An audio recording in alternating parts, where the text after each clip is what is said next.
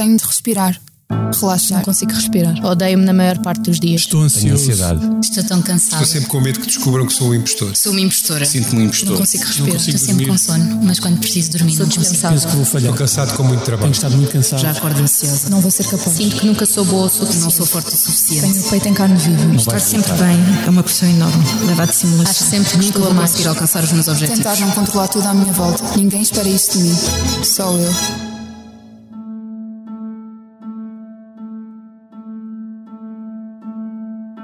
Olá, bem-vindos ao podcast do Expresso sobre saúde mental. Eu sou a Joana Pereira Bastos e hoje vamos falar sobre a saúde mental dos adolescentes.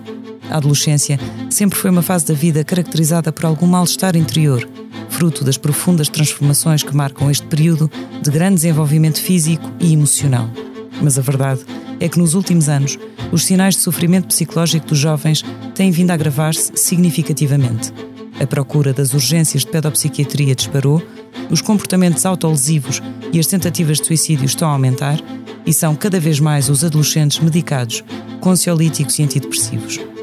Para nos ajudar a perceber as causas deste sofrimento, tenho comigo o Dr. Augusto Carreira, pedopsiquiatra e antigo diretor do Serviço de Psiquiatria da Infância e da Adolescência do Hospital Dona Estefânia, e Beatriz Oliveira, uma jovem de 17 anos que frequenta o 11º ano numa escola em Lisboa. Olá aos dois. Olá. Sejam bem-vindos e muito obrigada por terem aceitado o nosso convite.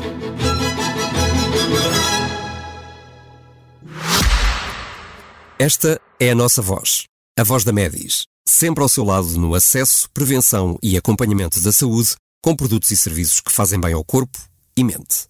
A cobertura de saúde mental, com psicólogos e psiquiatras online, e as ferramentas necessárias para um melhor conhecimento e acompanhamento da sua saúde mental estão disponíveis para todos os clientes. Saiba mais em medis.pt. Que voz é esta? É a voz de quem está e estará sempre ao seu lado. A Medis. Beatriz, começo por ti. Um inquérito da Organização Mundial da Saúde, recentemente divulgado, revelou que quase 30% dos adolescentes portugueses sentem-se infelizes. Tu partilhas de alguma forma este sentimento? Eu acho que toda a gente se sente triste em alguma fase da sua vida, mas nem toda a gente precisa de estar triste. Eu acho que é natural as pessoas sentirem-se um bocadinho assim, mas acho que não é natural as pessoas sentirem-se constantemente dessa forma. Acho eu. Uhum. Mas no teu caso, por exemplo, o que é que te provoca mais ansiedade ou mais angústia? Eu acho que são mais ou problemas pessoais, ou escola, ou sentir que certas coisas não estão a correr da forma que eu queria. Um, por exemplo, com amigos, ou talvez com casos de família, como outras pessoas podem ter. Um, mas acho que eu estou bastante melhor do que outras pessoas por aí, então acho, acho que é isso. Nos jovens, quando olhas para os jovens que te rodeiam, na tua geração de uma forma geral, identificas sinais de sofrimento psicológico? Muitas vezes identifico. Eu não sei se sou eu que apenas tendo a analisar muito isso, não sei porque, sempre foi uma coisa que eu tentei fazer, mas eu vejo sempre algumas formas de sofrimento, mesmo que não sejam extremas, em muitas pessoas que eu vejo ou conheço, e de certa forma isso deixa-me preocupada, porque de forma geral eu vejo a minha geração mais triste do que as gerações anteriores. Hum, E como é, que, que tipo de sinais é que, tu, é, que, é que tu detetas? Em que é que tu reparas nessa tristeza? Eu acho que os sinais que mais reparo são as pessoas estarem muito agarradas a jogos ou um, redes sociais e, e também estarem mais fechadas sobre aquilo que sentem, terem conversas mais superficiais e não tanto conversas íntimas com as pessoas, não criam relações próximas das pessoas e preferem estarem sozinhas ou estarem a jogar ou a fazer outras coisas sozinhos do que com outras pessoas. E também vejo momentos em que as pessoas se fecham de uma forma preocupante. Acho que é isso. Uhum. Doutor Augusto Carreira, como eu dizia ao início, a adolescência sempre foi tipicamente uma fase de alguma, enfim, de algum sofrimento interior, algum mal-estar, fruto das grandes transformações que ocorrem. Mas de facto, há alguma coisa na nossa sociedade atual, há fatores que estão a potenciar esse sofrimento dos jovens? Bom, A Beatriz acabou aqui por nos dar um. nesta. nesta, uh, nesta curta resposta que ela deu, ela deu-nos aqui uma, quase uma lição uh, das causas principais e daquilo que nós podemos identificar, de facto, como fatores uh, agravantes e desencadeantes do sofrimento na adolescência. Ela falou e disse uma coisa importante uh, e fez essa ressalva, que eu acho que também é importante fazermos. A tristeza faz parte muitas vezes da nossa vida. A tristeza não é o equivalente de doença. A tristeza não é logo um sinónimo de que as pessoas estão doentes. Nós, nós podemos estar tristes e, e, e assumir que por vezes estamos tristes faz parte. E acho que é importante também passar esta mensagem. Depois, uh, uh, a Beatriz falou aqui na questão das alterações familiares, por exemplo. Ela disse que questões familiares muitas vezes estão na origem, e é verdade. eu penso que isso é uma das constatações maiores que podemos fazer. são as alterações profundas que a organização social e familiar tem vindo a sofrer nos últimos anos, de uma maneira acelerada, eu diria enquanto se calhar no final do século, no século passado e até ao princípio do século XXI, as mudanças sociais eram mudanças mais lentas. As pessoas tinham mais tempo para se adaptar às mudanças sociais. A partir do século XXI, eh, eu penso que isto tem sido eh, vertiginoso. Eh, portanto, o tempo acelerou, na verdade, e para os jovens também acelerou de uma maneira brutal. Depois, ela levantou aqui uma outra questão que eu acho que é crucial, essa sim, e que tem a ver com o modelo de socialização dos jovens hoje em dia. O modelo de socialização é um modelo diferente, é um modelo em que as pessoas parece que estão acompanhadas, mas estão, na verdade, numa grande solidão. Ou seja, este é um fator uh, uh, de, agravamento uh, em relação à saúde mental dos jovens, que é o seu isolamento e a sua dificuldade em comunicar a sua vida aquilo que vai dentro deles, a sua, a sua parte mais íntima. E este isolamento motivado pelas tecnologias, como a Beatriz falou, por exemplo, esta ilusão de que se está acompanhado, uh, uh, cria efetivamente aqui uh, grandes desajustes nos jovens. Eles de repente não têm com quem partilhar as suas emoções de uma maneira mais profunda, como ela disse, de uma maneira mais profunda. As coisas ficam todas na superficialidade. Portanto, este, isto é um, dos fatores, talvez, que eu considero mais uh, uh, graves. Uh, depois, a juntar isto tudo, as perspectivas de futuro destes jovens também são diferentes. Ou seja, o futuro é incerto. É, o futuro sempre foi incerto, naturalmente. É a definição de futuro. Mas, mas neste momento eu diria que está mais incerto. Ou seja, a pandemia vem-nos vem -nos mostrar isso, curiosamente vem-nos mostrar que de repente todos nós, adultos, eh, adolescentes, eh, eh, idosos, crianças, fomos apanhados com qualquer coisa de que não sabíamos o que era. Isto introduziu uma enorme incerteza também nos jovens em relação ao futuro. Mas não é só isso. são também as condições de trabalho, são as condições laborais, são. olha, agora a guerra, tudo isto são fatores que nós ouvimos, efetivamente, eh, como fatores que introduzem um grau de incerteza no futuro. Isto aumenta, naturalmente, a, a ansiedade, claramente, não é? E também alguns fatores depressivos também claramente estão a aumentar. Hum. Uh, Beatriz, tu sentes essa angústia quando pensas no futuro, uma, provocada por, esta, por todo este clima de incerteza, quer do ponto de vista das perspectivas profissionais, quer esta questão da guerra, a pandemia de que saímos há tão pouco tempo. Quando pensas no futuro, pensas com apreensão? Sim, normalmente eu penso no futuro e não sei que tipo de vida é que eu quero levar quando eu for mais velha, por exemplo, adulta mesmo, ou talvez idosa. Acredito que muitas pessoas não consigam chegar a uma razão explícita de continuar a ter uma boa vida uh, e a vida que eles querem ter no futuro porque nós vemos agora imensos problemas no trabalho, um, por exemplo, como professores, um, e vemos também problemas de, lá está, relações que não são tão fortes. Então, às vezes pensamos, ah, quando eu sair da faculdade, quem é que eu irei ter?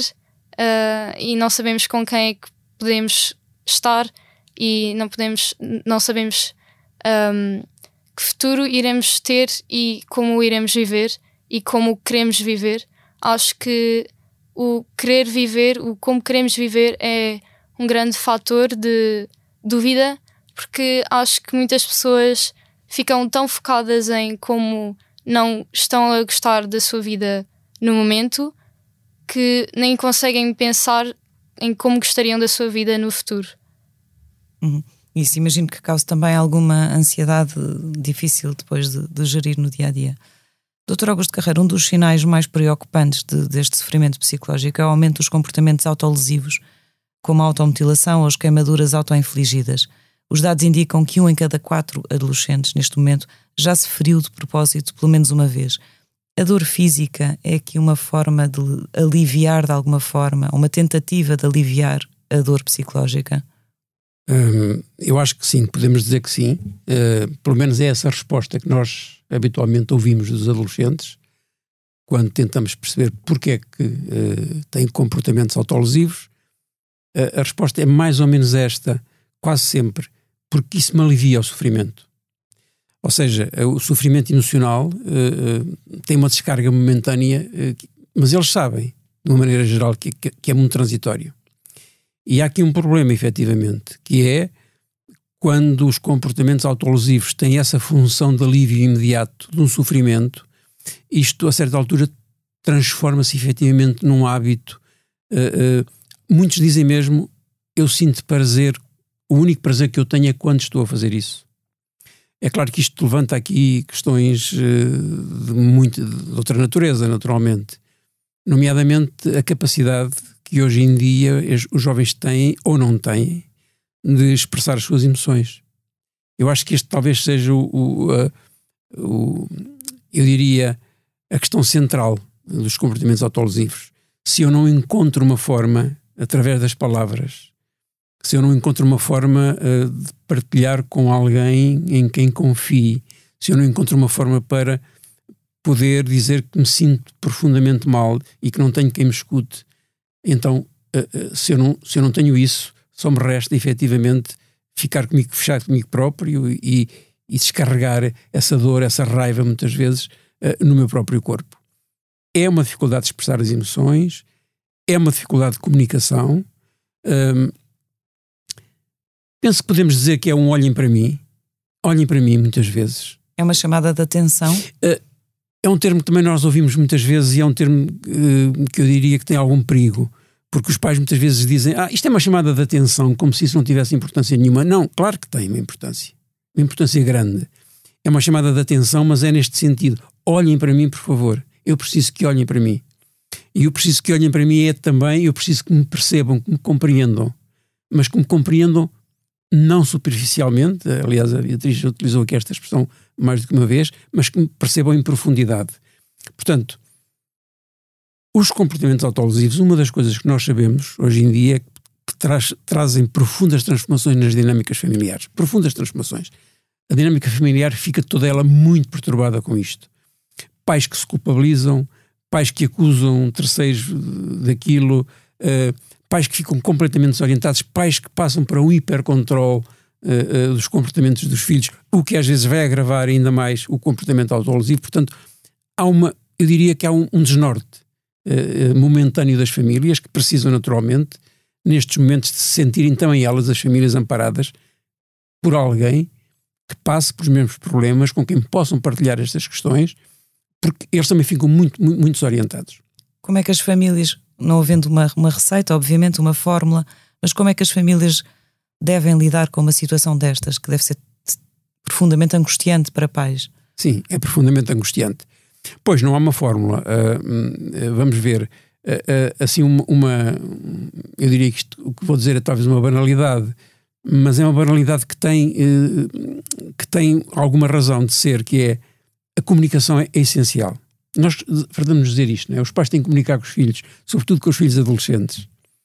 Uh, é evidente que a comunicação é um contínuo, não é uma coisa que se começa a comunicar com os filhos na adolescência, não é? Uh, em princípio, comunica-se com os filhos desde sempre, e se essa comunicação é fácil, naturalmente na adolescência pode ter alguns momentos mais difíceis, mas a comunicação flui.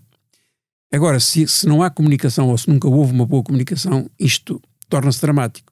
Portanto, é importante que se estabeleçam canais de comunicação entre os pais e os filhos. É isso é fundamental. Normalmente na adolescência é também tipicamente um período de maior conflito entre pais e filhos, em que a comunicação normalmente é mais difícil também. Naturalmente. E, e, e voltando aos comportamentos autolesivos, porque eles têm também algumas manifestações diferentes. É curioso. Há jovens que, que, em que para eles esse momento é um momento de intimidade único, que não querem de todo que ninguém partilhe aquele momento. É como se fosse uma espécie de este território é só meu, aqui ninguém entra, eu vou esconder isto, isto é para mim.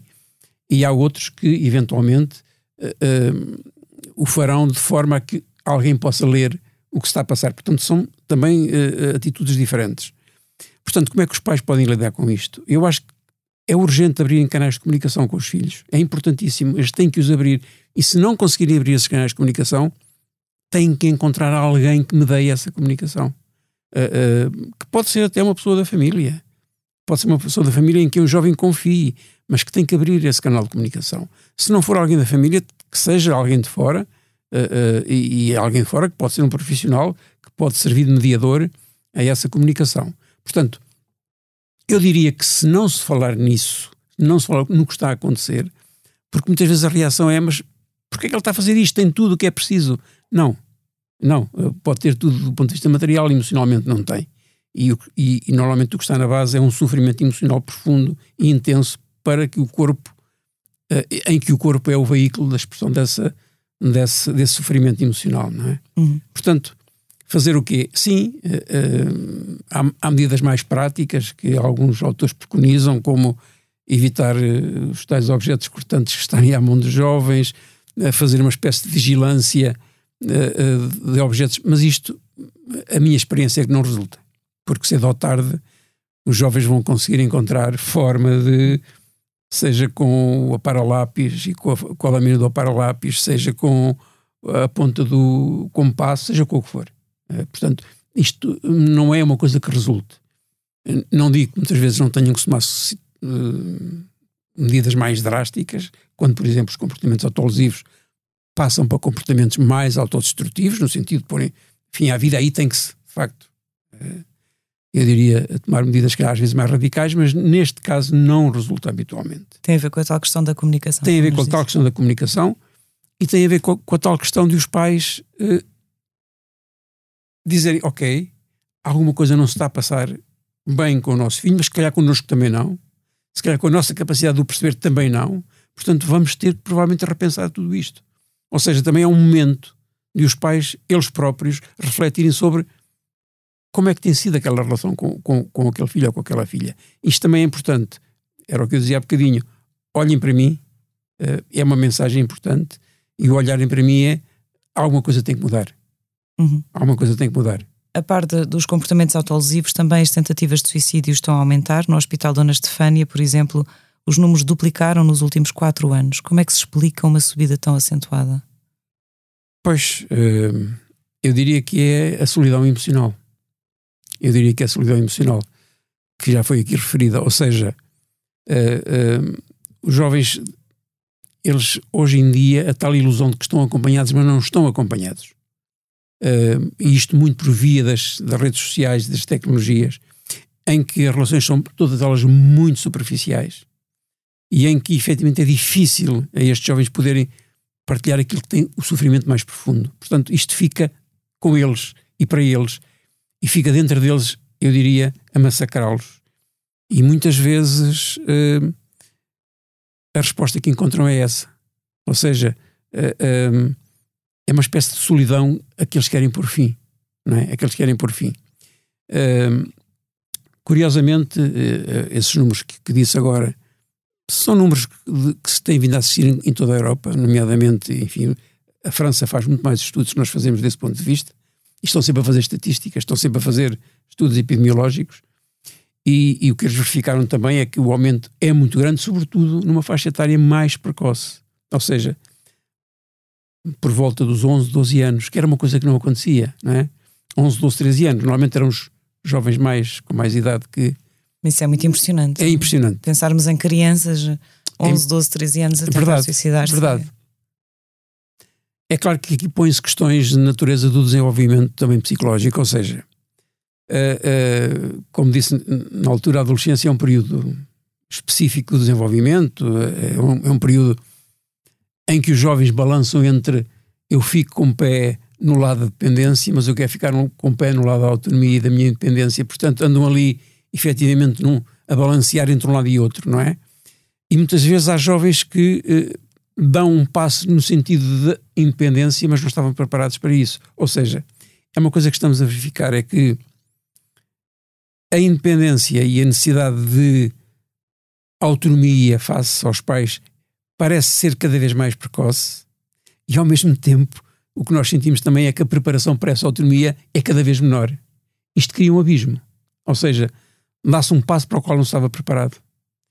Uh, uma coisa que eu assisto na minha clínica bastante e também está, enfim, está descrito, é que os jovens, uh, por volta dos 11, 12 anos, começam a querer as suas primeiras experiências amorosas e a fazer as suas primeiras relações amorosas que quase sempre, curiosamente, são uh, movimentos de substituição de alguém que cuide deles, de uma ligação que não é amorosa, naturalmente, na acessão que nós temos uhum. da relação amorosa, mas é uma ligação, eles têm que se sentir ligados a alguém. E curiosamente, depois, quando há uma ruptura afetiva, aos 11, 12, 13 anos, isto é uma autêntica catástrofe emocional. Ou seja, eles tinham tentado autonomizar-se, até julgavam que estavam crescidos porque tinham arranjado alguém numa relação amorosa e de repente aquilo acaba. E ficam, de facto, perdidos a um vazio. Portanto, para responder à, à questão, é claro que está, é, é, há sempre múltiplas razões, é multifatorial, nós não encontramos uma única razão para explicar isto aumentou por isto, não é? São múltiplas uh, variáveis. Como eu lhe disse, as, uh, as relações sociais têm vindo a transformar-se de uma maneira brutal, brutal. Eh, de tal maneira que os jovens não conseguem integrar tantas mudanças. Mas depois há esta questão que eu acho que é essencial, que são as ligações emocionais. São frágeis. São muito frágeis neste momento. Eh, e eu achei muito curioso a Beatriz ter começado por aí. São muito frágeis. E é esta fragilidade que deixa estes jovens desarmados uh, face uh, aos desafios do futuro. E, e, portanto, muitos deles desistem. Uhum. Muitos deles desistem. Beatriz, já falámos aqui algumas vezes de, de redes sociais. De facto, elas podem dar uma aparência de grande facilidade de um contacto social, de que é muito fácil fazer amigos, amigos virtuais, mas sentes que de facto elas podem tornar-se tóxicas de alguma forma? Eu sinto que são definitivamente muitas das vezes tóxicas, sim. Um, porque acho que as pessoas não sabem como as utilizar de forma saudável. Um, pelo que eu sei, as, essas redes sociais foram feitas mesmo para nos prender a elas de uma forma que não é saudável e nós temos noção disso, mas mesmo assim continuamos. Podíamos usar as redes sociais para falar com pessoas e apenas isso, mas decidimos obter informação constantemente e ver vídeos e ver fotos e comparar. E hum, eu diria que nenhuma dessas coisas adicionais são claramente saudáveis, pelo menos de uma forma geral, e acho que muitas pessoas, mesmo se apercebendo disso, continuam, porque lá está, é um vício, e muitas das vezes as pessoas sentem que não têm mais nada para além desse vício que as agarra, e eu acho que acaba por ser um abismo que as pessoas acabam por cair e é difícil sair depois. O tal sentimento de vazio de que falava o Dr. Augusto Carrana? Sim, diria que sim. Uhum. E às vezes a própria autoestima, em alguns casos, pode estar ligada ao número de likes que se tem, à, à, à, quantidade de vezes que a fotografia foi vista ou foi partilhada. Tu sentes isso?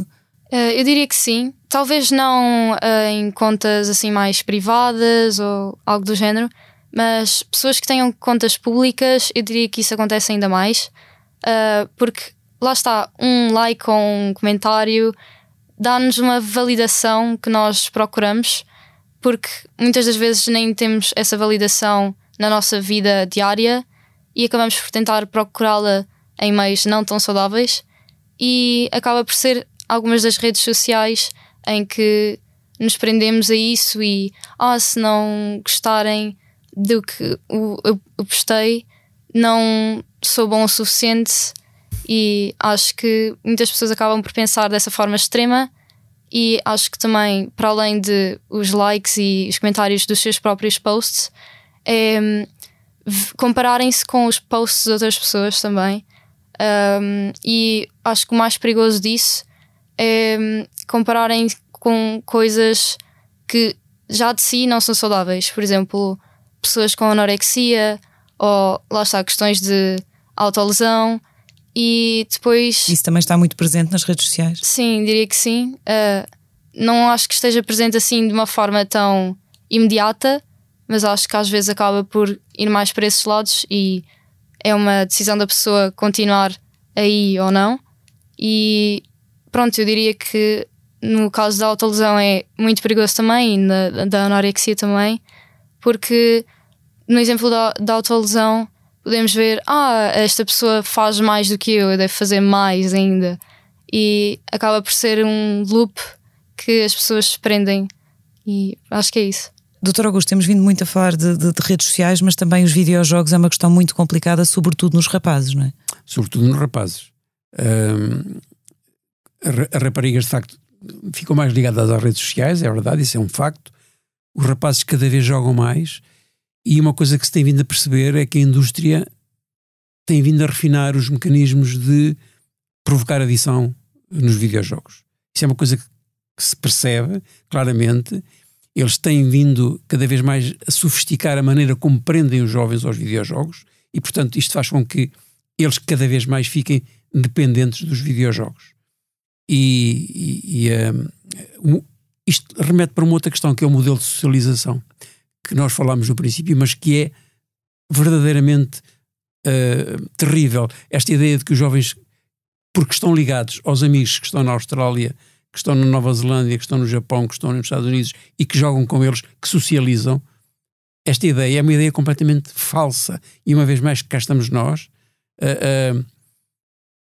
a- a não promover a possibilidade destes jovens socializarem de uma maneira em que as emoções possam ser partilhadas, em que a empatia possa ser desenvolvida, porque os videojogos, uma das coisas que efetivamente provocam, sobretudo nos jovens que ficam adictos aos videojogos, e, e esta adição é uma adição que pode levar até a síndromes gravíssimos, como o Ikikimori, é um, é, um, é um termo muito esquisito, mas existe, é uma doença que existe no Japão, eh, que já está diagnosticada, que está identificada e que eh, eh, é um, caso de saúde pública no Japão.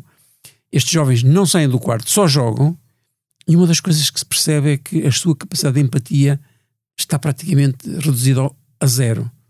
Ora, quem não tem empatia não consegue ter relações sociais satisfatórias, estáveis, tranquilizantes, bem pelo contrário, não é? Portanto, isto traz, os videojogos trazem uma série de, de questões atrás, eh, eh, para além da adição, e depois, naturalmente, a ruptura com a escola, eh, deixam de ir à escola. Com a própria família, não a é? A própria gestão fa- do tempo de ecrã, o conflito familiar o conflito pela gestão familiar do que se tempo. instala é de uma brutalidade muitas vezes impressionante, porque efetivamente os pais querem travar aquilo, não conseguem, os jovens insistem, depois arranjam todo um, um de estratégias para manter a internet que é desligada e que é ligada. Bom, é de facto um, um assunto que eu penso que, que deveria merecer atenção eh, da sociedade em geral, neste momento. Uh, eu, sobre este tema, eu acho que eh, há uma frase com que me identifico bastante. Identifico, não, uh, que eu- com que eu concordo bastante.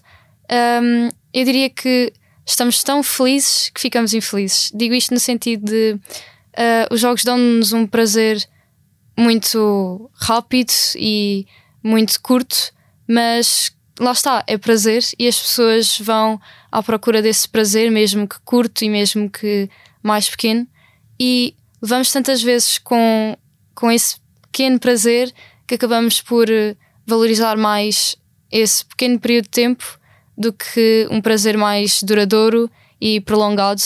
E hum, eu acho que isso também acaba por causar uma certa dificuldade das pessoas se desligarem desse tipo de coisas. Uhum. Doutor Augusto, uh, segundo os dados mais recentes, neste momento 16% dos adolescentes estão medicados com calmantes ou ansiolíticos. Há aqui um excesso de medicação, porventura, por falta de, de outras soluções? Claramente, claramente. Uh, eu acho que esse é um dos grandes problemas que se está a levantar neste momento, não, só, não é só em Portugal. Devo dizer que isso é uma coisa generalizada. A falta de recursos uh, para a saúde mental da infância e da adolescência é, eu diria, uh, se calhar a regra na maior parte dos países europeus. todos se queixam, se nós formos ver neste momento aquilo que, que é publicado, mas em Portugal, claramente, é, é uma insuficiência, eu diria, uh, miserabilista, aquela que nós temos em res outras respostas que não uh, a farmacoterapia. Mas deixe-me voltar aqui um bocadinho, pode ser claro que sim. à questão nas redes sociais e, e porque isto está muito ligado a, a, uma outra questão que é a questão da ansiedade, por exemplo, não é? Uh, esta necessidade de aprovação, nós sabemos que na adolescência a questão da imagem é fundamental, não é? a construção da, da identidade passa por aceitação de uma imagem que satisfaça o próprio, uh, em que ele se sinta bem na sua pele. E esta questão de comparação com outras imagens que surgem sempre muito bem trabalhadas, muito rebuscadas, muito idealizadas, uh, dá um sentimento de incapacidade de imperfeição que é ela própria geradora de ansiedade para muitos destes jovens. Porque isto é outra coisa curiosa uh, e que também vai ao encontro de uma outra pergunta que me fez há bocadinho uh,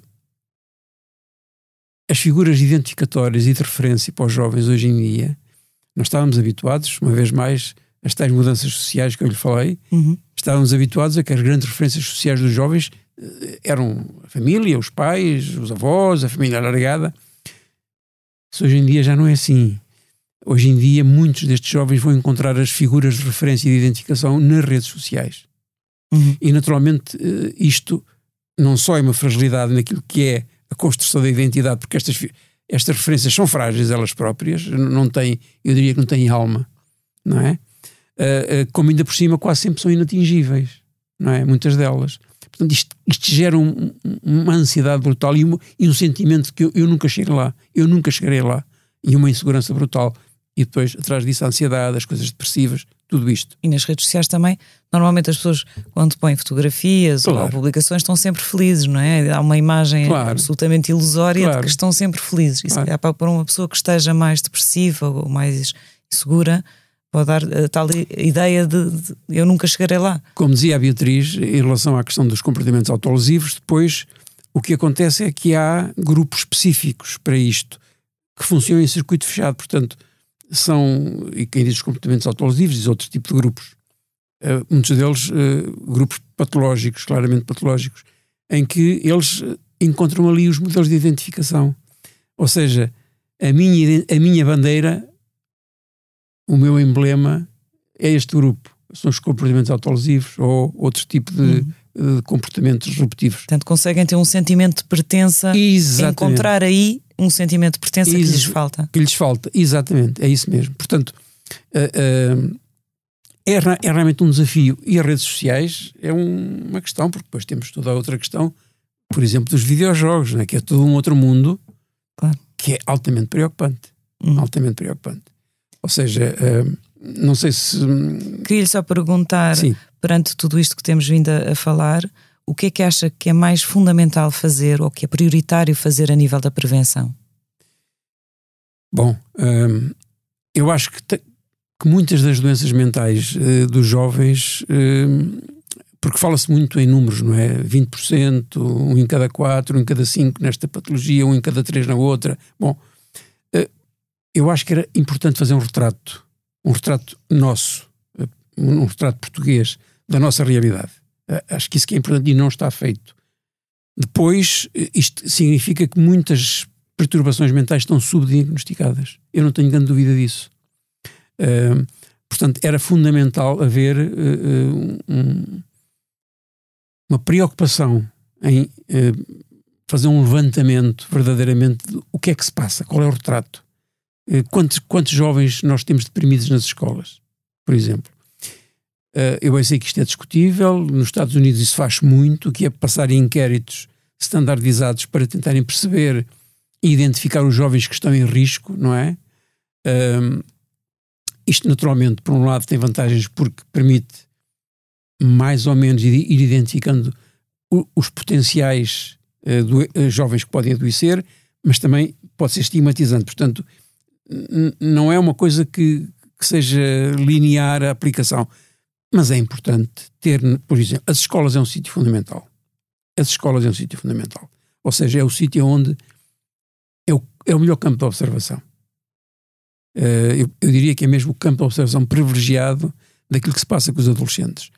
E ter nas escolas pessoas capazes de irem identificando os jovens que estão em sofrimento e de procurarem de alguma maneira, porque há, uma questão que também é, é central, é que os adolescentes, por norma, não gostam hum, ou têm dificuldade em aceitar que estão doentes do ponto de vista psicológico. Isto não é uma coisa fácil para os adolescentes.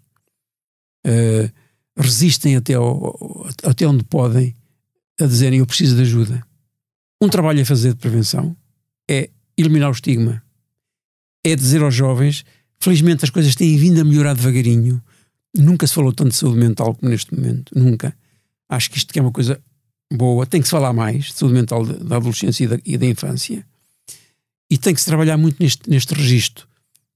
Não tens que ter medo de dizer que estás mal.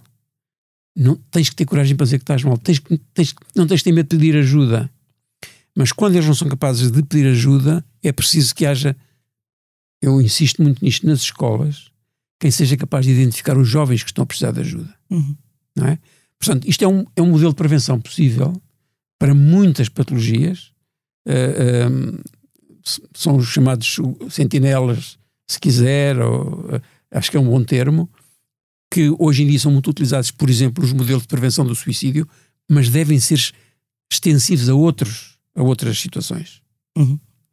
Combater o estigma é precisamente um dos objetivos deste programa. Muito mais haveria aqui para dizer, certamente. Infelizmente, chegamos ao fim do nosso tempo. Obrigado aos dois por terem estado connosco. Neste episódio, procuramos perceber as causas do sofrimento psicológico dos adolescentes e a forma como a família, a escola e a sociedade devem lidar com o problema. Eu sou a Joana Pereira Bastos e na próxima semana estará cá a Helena Bento para moderar uma conversa sobre outro tema de saúde mental. Este episódio contou com a sonoplastia de João Martins e a capa é da autoria de Tiago Pereira Santos. O podcast Que Voz é Esta tem consultoria científica do professor José Miguel Caldas de Almeida e está disponível em expresso.pt e em todas as plataformas online.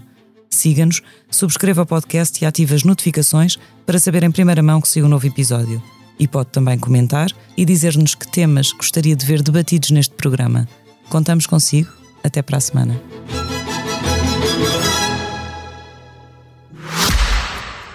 Esta é a nossa voz, a voz da Medis, sempre ao seu lado no acesso, prevenção e acompanhamento da saúde, com produtos e serviços que fazem bem ao corpo e mente.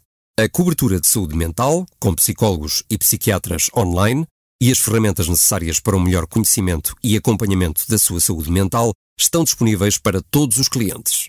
Saiba mais em medis.pt. Que voz é esta? É a voz de quem está e estará sempre ao seu lado. A Medis.